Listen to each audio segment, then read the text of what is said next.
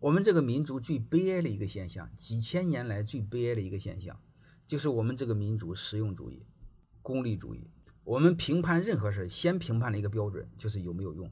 孩子读大学哪个专业，先判断将来能不能挣很多钱。即便是我们在科学方面，我们的中国古代的数学是盖房子用的，要算数，它没有数学，更没有几何学，它全是应用层面的，纯理性、纯逻辑的探讨，任何学科几乎没有。这个为什么不好呢？你所谓实用的东西，它建立在一定的环境上，这个环境是随时会变，环境一变，实用的东西就不能用了。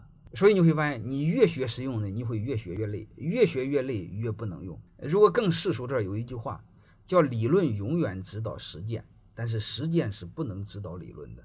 太功利，太实用，导致我们看的都是眼前，看不远，看不到未来。我们这个民族需要反思，我们每一个人也要反思。再多说一点，我们学习很多所谓的知识是可以的，但是你们一定要注意。比知识更重要的是常识。我们有时候学的虚头巴脑的知识，把常识给忘了。你比如很多人名校毕业，把做人给忘了，结果名校毕业不再造福穷人，不再帮助穷人，这名校毕业成了贪污，成了压榨穷人的本事。我们不管做什么，不要忘了最基本的常识。理论呢，更容易让我们看透常识。咱们叫常识呢？知识之上的东西叫常识。欢迎大家的收听。